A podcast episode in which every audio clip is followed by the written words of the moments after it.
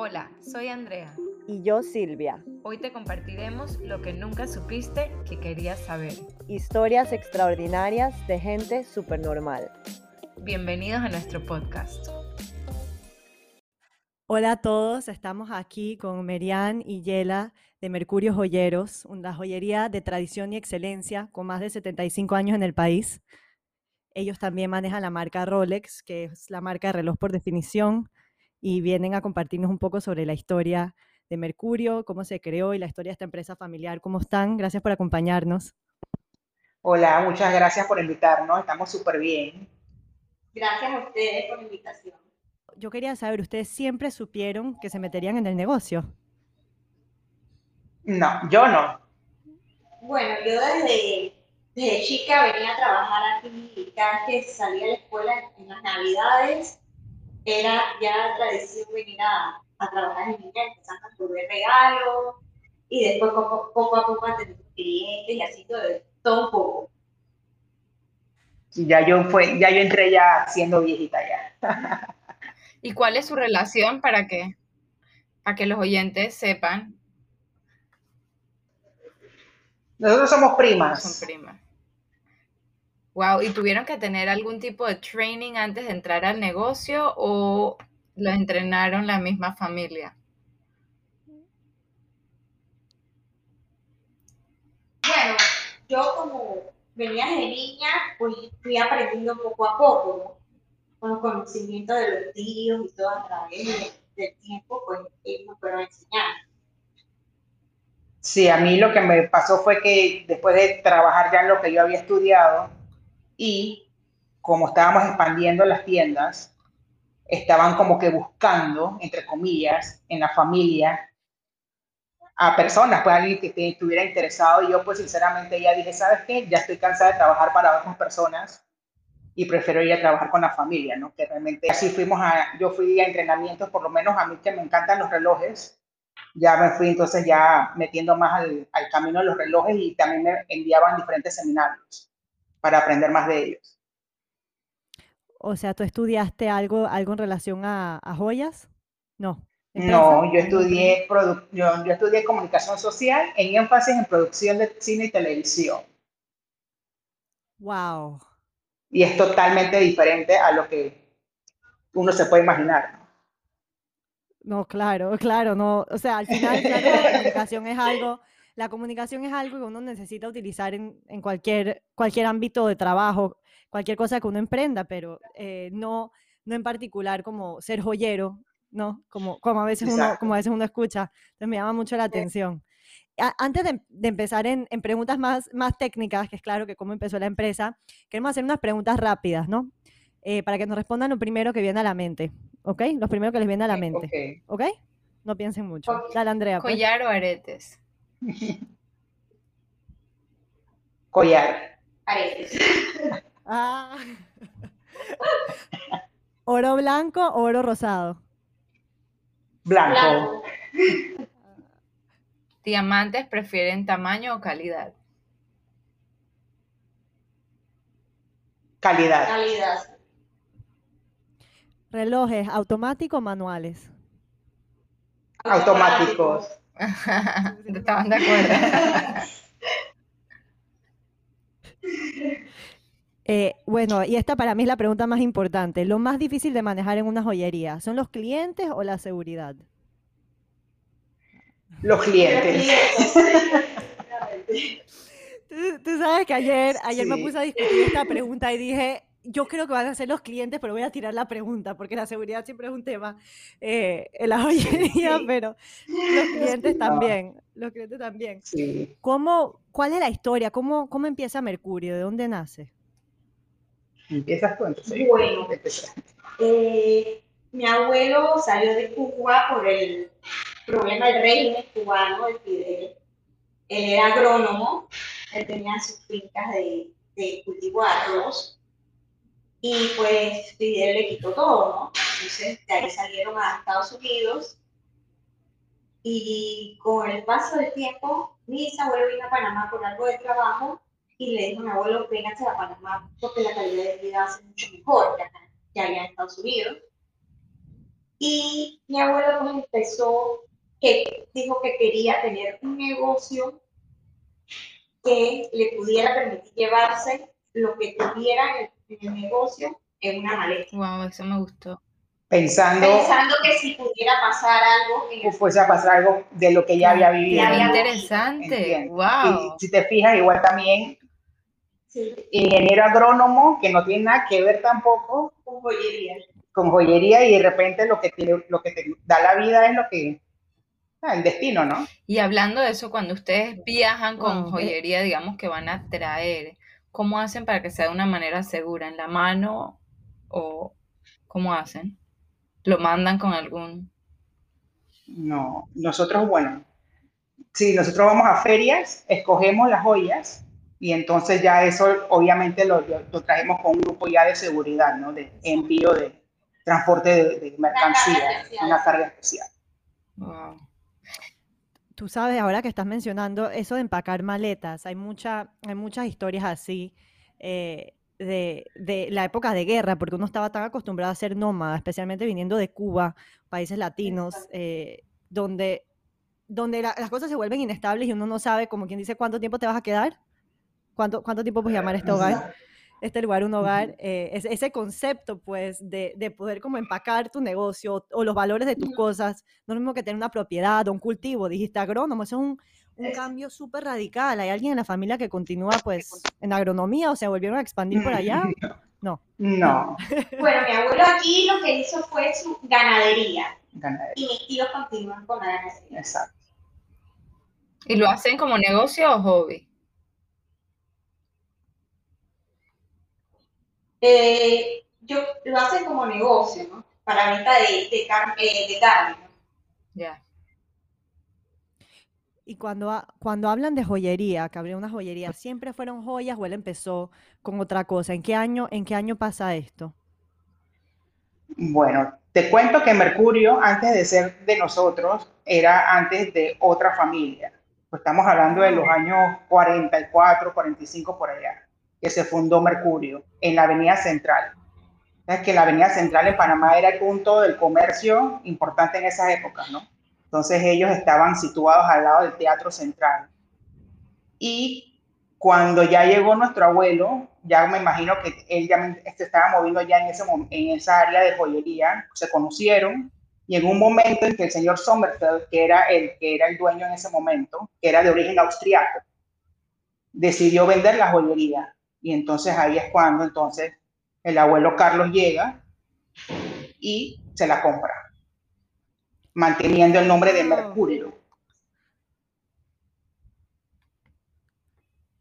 Y entonces ya de ahí se mantuvo Mercurio, pero antes este, nosotros, bueno, teníamos una joyería que se llamaba La Riviera, que quedaba en el Hotel Continental, en la planta baja. Y entonces teníamos dos, Mercurio y La Riviera. Que ya después, obviamente pasaron, el tiempo y llegó la invasión a Panamá, entonces ahí se decidió cerrar La Riviera y quedarnos con Mercurio. Pero ya Mercurio obviamente ya estaba situado aquí donde estamos ahora en la avenida Samuel de Argos. O sea, decidieron mantener el nombre Mercurio, me parece muy bonito eso. Mira que la siguiente pregunta que teníamos es cómo fue operar durante la invasión, porque fueron momentos muy duros donde la mayoría de las joyerías que se conocen de antaño pues quebraron. Entonces, ¿qué, qué, cómo fue, cómo fue eso para la empresa? Más joyas, debe ser delicado.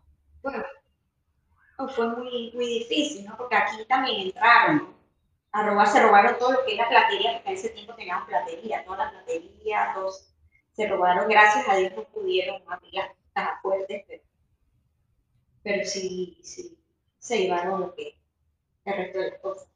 Sí, yo me acuerdo porque, bueno, en esa época uno estaba tan niño que uno no, no razona bien la situación. Y eso era para épocas de Navidad y todo el mundo estaba esperando obviamente el regalo y, y todo, ¿no? Y, pensar que las joyerías, había, había pasado la invasión y que la, en las joyerías se habían metido y habían, habían robado tantas cosas. Y gracias a Dios que en la boda no pudieron entrar, pero sí se dejan algunas joyas ¿no? afuera y, y precisamente lo que era, eh, nosotros antes veíamos platería, lo que eran bandejas, cubiertos, cucharones, todas esas cosas que antes se usaban, que no sé si todavía se usan, pero en esa época eran muy famosas, ¿no? Tenerlas en las casas. Entonces, es que eso era, como era un negocio de familia, es un negocio de familia, mi abuelo se incentivó a mis tíos a que vinieran acá a revisar. De hecho, para esa época, eh, yo vivía en la Alameda entre dos tíos que todavía siguen trabajando aquí con nosotros y ellos dos, los dos se iban en un solo carro hasta acá, o sea, buscando cualquier, o sea, que todo, todo el mundo estaba en las calles revueltas, buscando cualquier, algo que, o sea, que Dios no quiera que sucediera. Bueno, ya no vendemos platería, que fue lo que se nos más, en la invasión, que fue lo que más se llevaron, porque eso sí, obviamente no la podemos meter toda en, la, en las bóvedas, porque en el momento de la invasión sí se llevaron todo, hasta los inodoros y los lavamanos se los llevaron. O sea, se llevaron todo lo que pudieron encontrar. Eh, pero bueno, gracias a Dios no lograron entrar a las bóvedas y podemos, ahí sí podemos resguardar un poco de, de, lo que tendríamos nosotros dentro de, de, la joyería de valor, no de gran valor. Pero ya dejamos de, vender joyería, eh, perdón, platería y nos dedicamos más a lo que es joyas y, y, y relojes. Y en la pandemia no les volvió ese miedo de volver a la época de la invasión, cómo se robaban las cosas. Sí, sí, sí, sí. Porque siento que todos tuvieron un, susto similar. Y tengo una curiosidad de cómo fue el comportamiento durante la pandemia. La gente no compró, hay gente que de repente pensó que los precios iban a bajar y compró mucho. O sea, ¿qué pasó? Eh, había un comportamiento interesante, ¿ah? Sí, bastante interesante. Sí, yo creo que también eso tenía que ver con el estrés de estar encerrado, como que una manera de, de quitarte el estrés, adquirir, adquirir algo diferente, algo nuevo.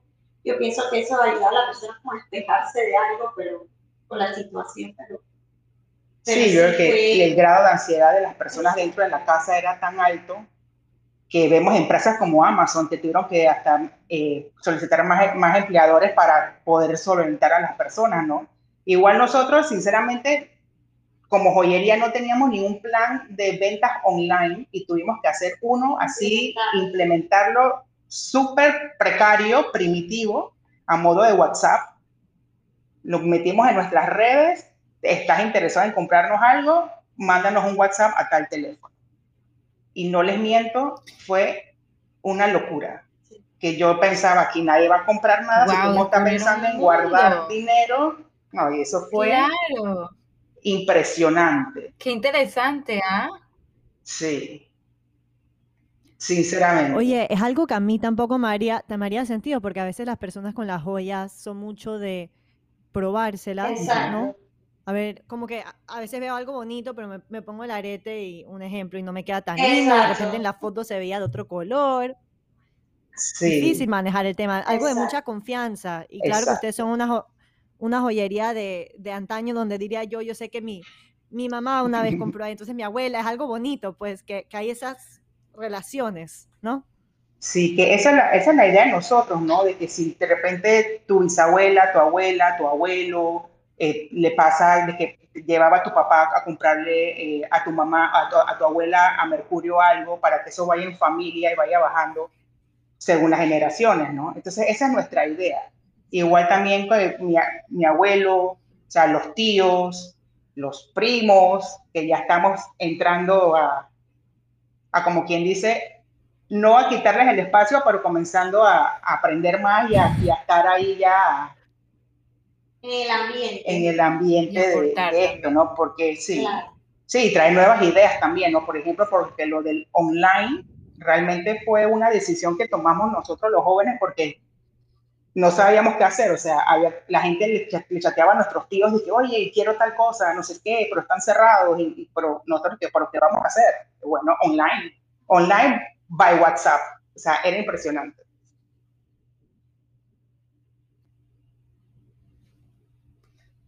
Tengo mucha curiosidad en el tema de, eh, de seguridad, porque, bueno, yo, estudio, yo estudié pastelería y me acuerdo que mi chef le hacía los cakes a Harry Winston cuando ellos presentaban el cake con alguna joyería.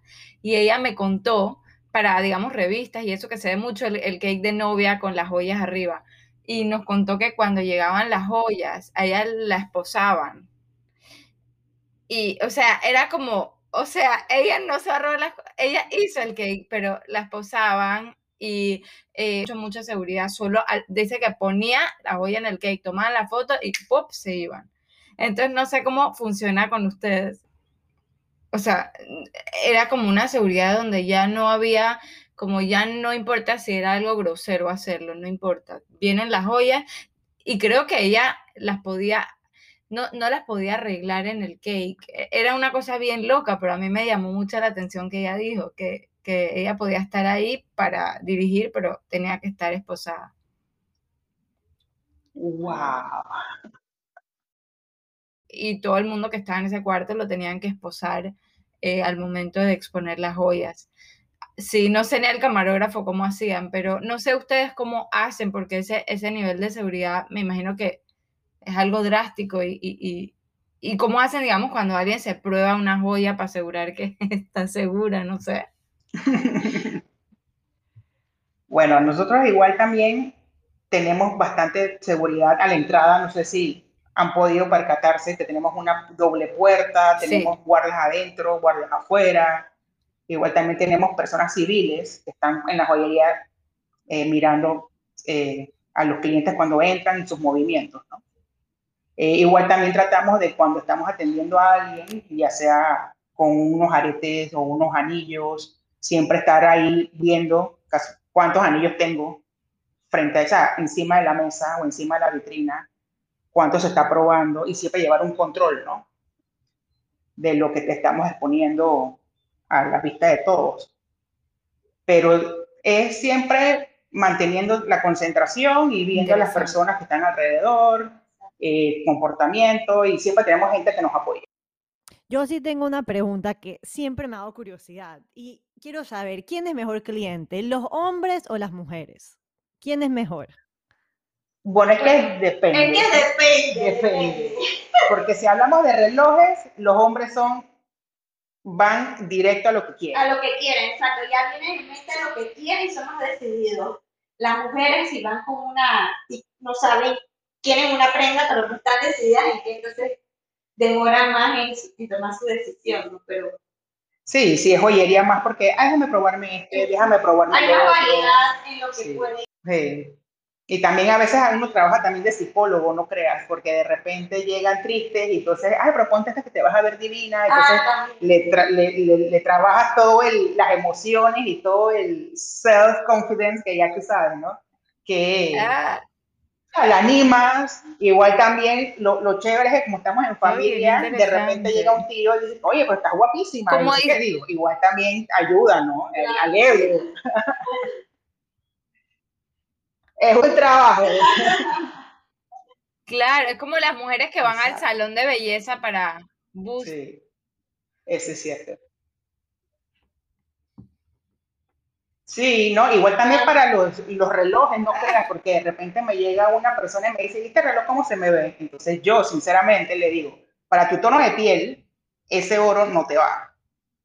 Porque de repente hay gente que tira más para el oro amarillo, otros tiran más para el oro rosado, entonces uno le va jugando, ¿no?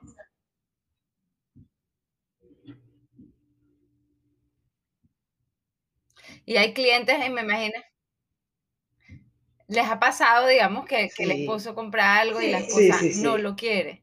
Algo así bien extraño. Una vez me pasó que mi esposo, mi esposo me compró una, una pulsera eh, de regalo y no sé qué, y yo la vi y yo dije, no, no, no, no, devuélvela, pero no porque no me gusta, sino porque esa la tenía mi maestra de química. Yo no sé qué versión era la de ella, pero yo la odiaba a esa señora.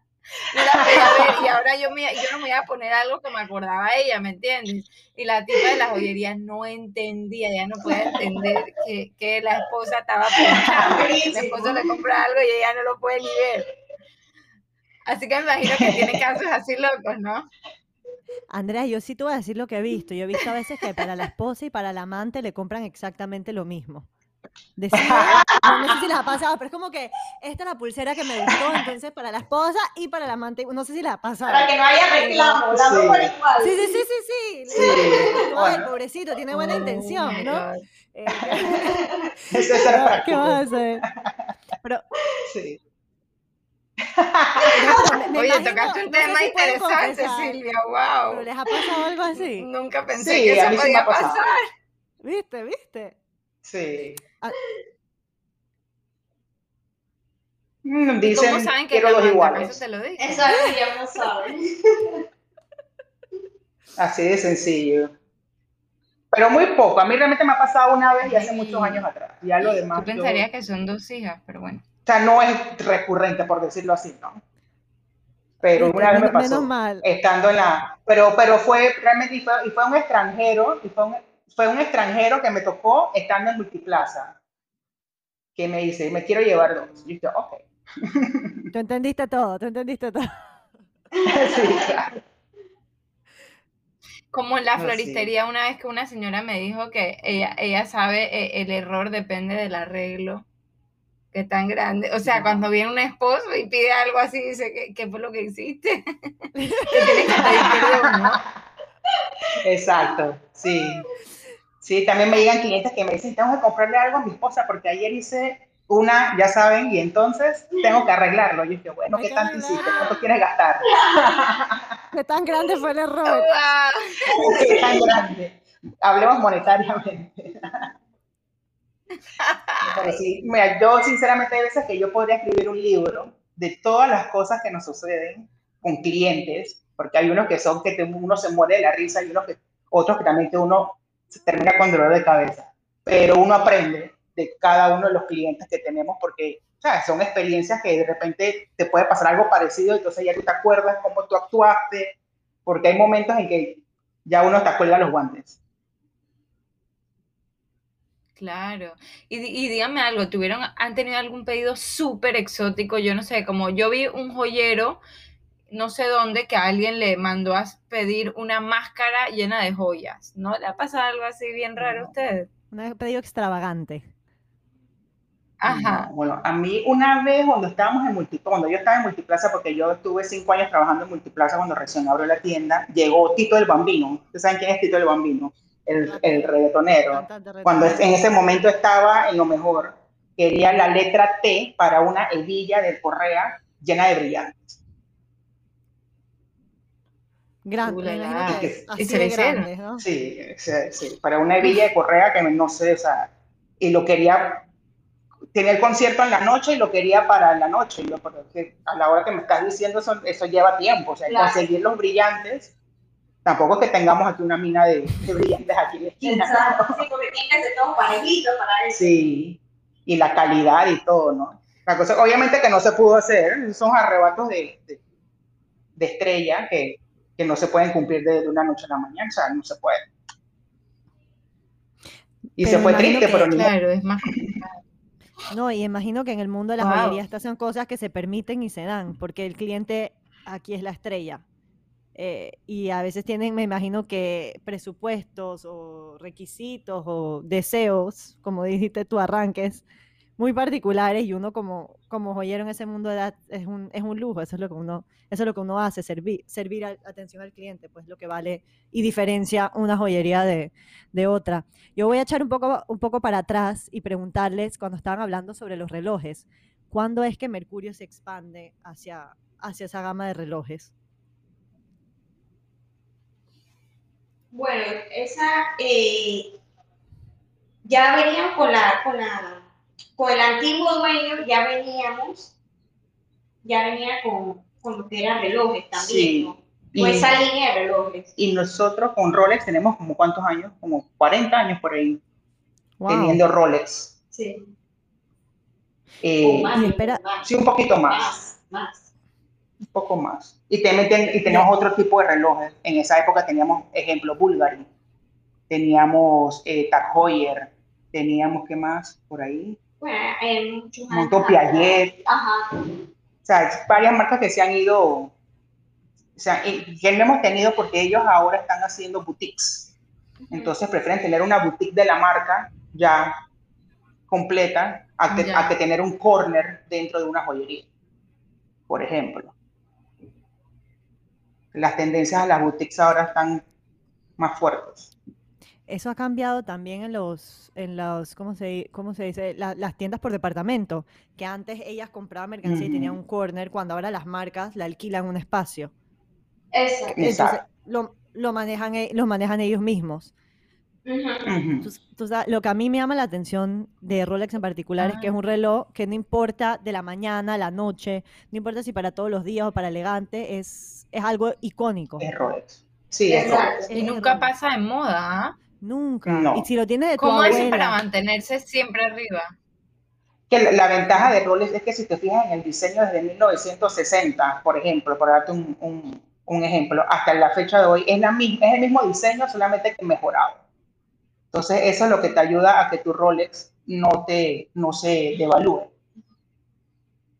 Entonces, siempre le agregan un poco más de oro, le ponen más brillantes, y ya con el tiempo tú comparas un reloj de los años 60, por como te dije, a uno de los 2000, es lo mismo, nada más que un poquito más mejorado, un poquito más de, de, de o sea, diseñito, que si lo hicieron más delgado, que, le varían, Pero siempre los antiguos son los que tienen más valor. Es interesante. ¿Y cuál es la tendencia de hoy día? Eh, en términos de joyas, o sea que se está viendo algo así diferente, trendy. ¿Ustedes, ustedes se van a lo clásico o si traen cosas que están en tendencia? Yo diría que de las dos cosas. Porque ahora, sinceramente, lo que más se está vendiendo en esta época, por decirlo así en pandemia, se están vendiendo las cosas mucho más sencillas. Que si son los, los collares para hacer los layers, que si son los, los anillos súper delgaditos para poner también de diferentes colores, eh, y ahora se está vendiendo lo que, lo que se puede usar en el momento, porque ya ahora mismo, como no hay fiestas, no se permite reuniones nada, entonces se está vendiendo lo que se puede usar. Las argollas, sencillas. Sí, exacto, cosas de diario. Tú sabes que otra tendencia estoy viendo yo, pero me corrigen, porque una vez leí un reporte sobre Tiffany que me llamó mucho la atención, que dice que antes ellos hacían hasta anillos de boda eh, y, joyería con en mente que, de que el esposo o la pareja le compre, ¿verdad? Mientras que hoy en día, esta generación, las mujeres se autorregalan mucho más. Eso lo leí, me llamó muchísimo la atención. Entonces, que ellos abrieron una gama de, de joyas como, como de precio medio, ¿no? Y más everyday, como estaban mencionando ustedes. Y otra cosa que me llamó mucho la atención también en los relojes es que se está viendo, antes tú tenías mucho esto para damas, esto para, para caballeros, y ahora hay esa tendencia mucho más como que da igual, ¿no? Ese neutro, ese neutro, que se ve cool. Ajá, o esos collares de oro. Sí, también, o sea, por ejemplo, en, relojes de mujeres, antes en roles era el clásico, las mujeres compraban el clásico chiquitito, delgadito, ahora también pueden, compran el, el más grande, que muchas veces lo usan hombres. Las mujeres están usando más relojes más grandes que, que antes, ¿no? Que antes era el clásico reloj pequeño. Sí, igual en joyería, de repente, como dices tú, las mujeres ahora que nos llegan, que son empresarias, son jóvenes, entonces ya ellas vienen decididas a que, por ejemplo, por el Instagram, vi esto, lo tienes aquí, ok, déjame verlo, me, me lo compro. O sea, no es como que voy a esperar a que me lo regalen, porque ya como que esa tendencia que digo, también, también se regalan, ¿no? Exacto ya van y yo, yo trabajé para esto, yo quiero esto, o guárdamelo, sepáramelo, que yo vengo a buscarlo después que mi novio me lo compro, que mi esposo tenga aniversario, y así. O sea, ya ellas van decididas a que quiero esto, guárdamelo. Esa es la gente joven. ¿Sabes qué más veo mucho? Que, que, ve, que ves como en internet trends. Como que ahora está de moda, qué sé yo, el collar de oro como con cadena. Entonces, de la nada, o el arco lo que sea, de la nada todo el mundo quiere lo mismo. Entonces, eso es algo que de repente antes no, no se veía y la gente, vamos a decir que era un poquito más creativo y original, mientras ahora estamos todos como, como congos. Eh, siguiendo. sí. Todo el mundo, todo el mundo quiere lo de todo el mundo, es verdad. Cada, antes, sí, y uno lo puede ver hasta con los anillos de las abuelas o cosas así. Cada una tenía su estilo. Hay una que le gustaba más oro, otra que le gustaba más. Y, es interesante porque así como hay estilo de ropa, Sí. también hay estilo de joyas. Y creo que ese individualismo en términos de joyas debería volver a resaltar. Y no todos seguir haciendo lo mismo, porque pues los cuerpos son diferentes, las manos y todo el mundo Y, debe y- y lo bonito es eso, que cuando uno yo. tiene el privilegio de poder pasar eso de a generación o recibir algo de antaño, qué lindo, qué lindo ver cómo se mantiene, qué lindo ver cómo tiene una historia, cómo marcó un momento especial. Eh, eh, que, que esa es la magia. Sí, por lo menos a, a nosotros sí nos ha tocado de repente que llega el, el muchacho que se va a casar y, y con el anillo de la abuela, que se lo dio la mamá para que se lo diera, o sea, entonces, entonces Eso me encanta, lo- eso me algunos parece lo, lo traen como para limpiárselo, para que quede más bonito, o a otros le dicen que, ¿sabes qué? Le voy a poner esta cosita más porque yo sé que a mi novia le gusta tal piedra, entonces le, le cambia una cosita y le- o le agrega algo y entonces queda como que algo más, Más personalizado. Más personalizado. Entonces nosotros también hacemos, por ejemplo, si ustedes, un, alguien quiere, un cliente quiere hacer algo en específico para alguien, nosotros también lo hacemos. No solamente vendemos las joyas que tenemos en vitrina, sino que también les diseñamos y le...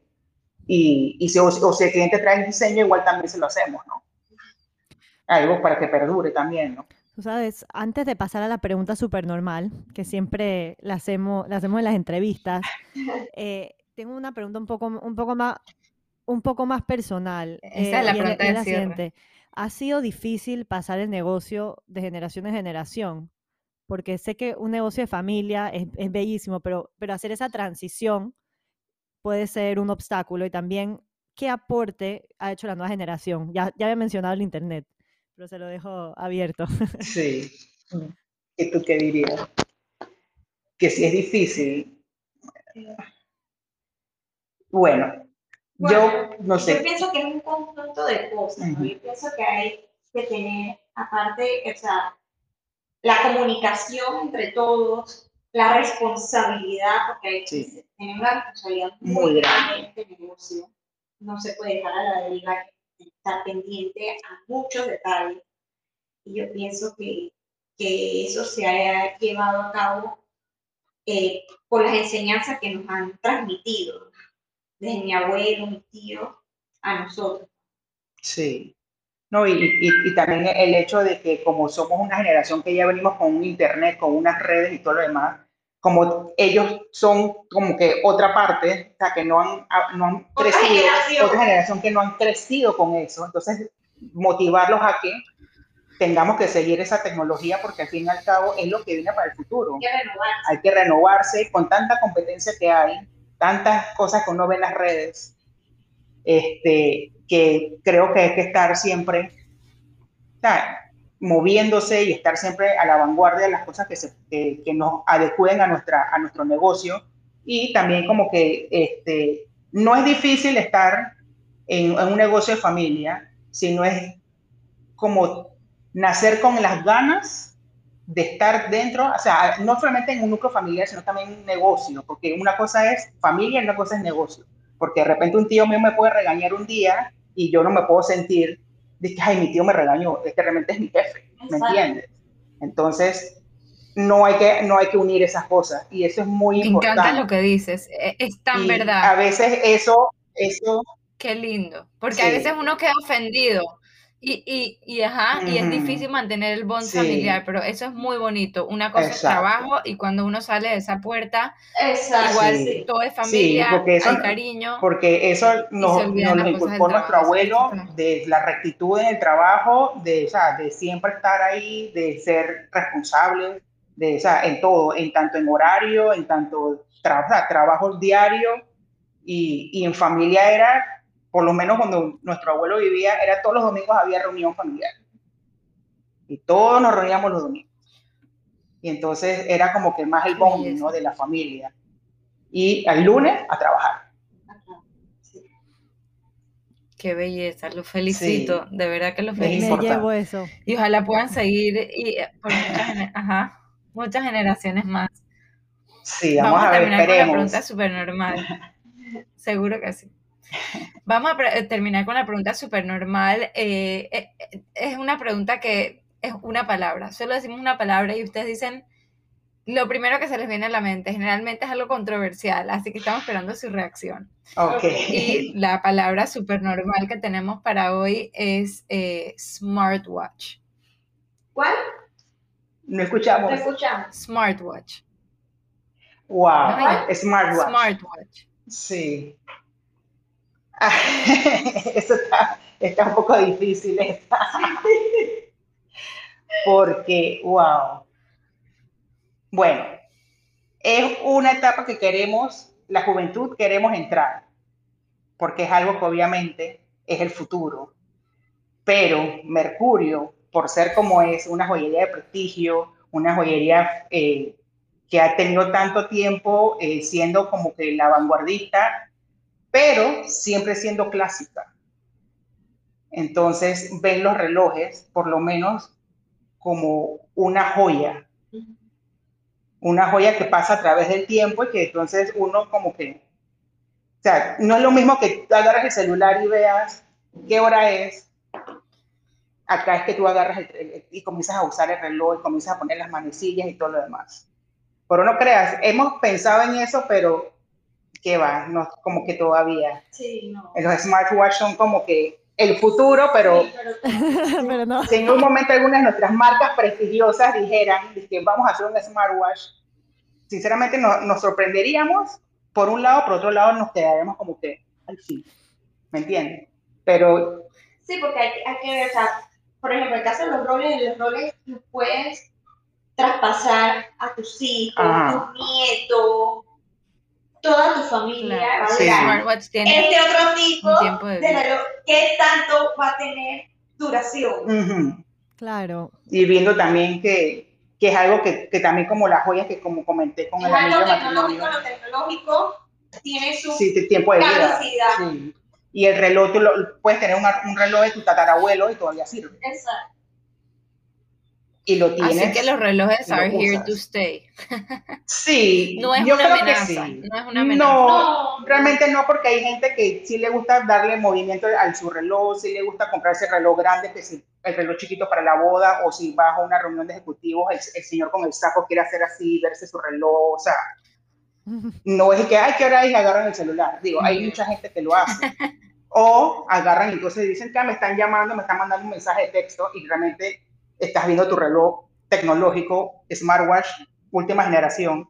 Pero creo que es más, mucho más bonito tener un reloj que te va a perdurar y que tú tienes que darle mantenimiento, no tienes que meterlo a cargar, ¿me entiendes? No sé. Es que es diferente. O sea, yo sinceramente, yo, yo sinceramente podría tener los dos relojes, pero me voy más por lo tradicional. Sí. Es mucho, es muy más elegante, más bonito ver a alguien con un reloj.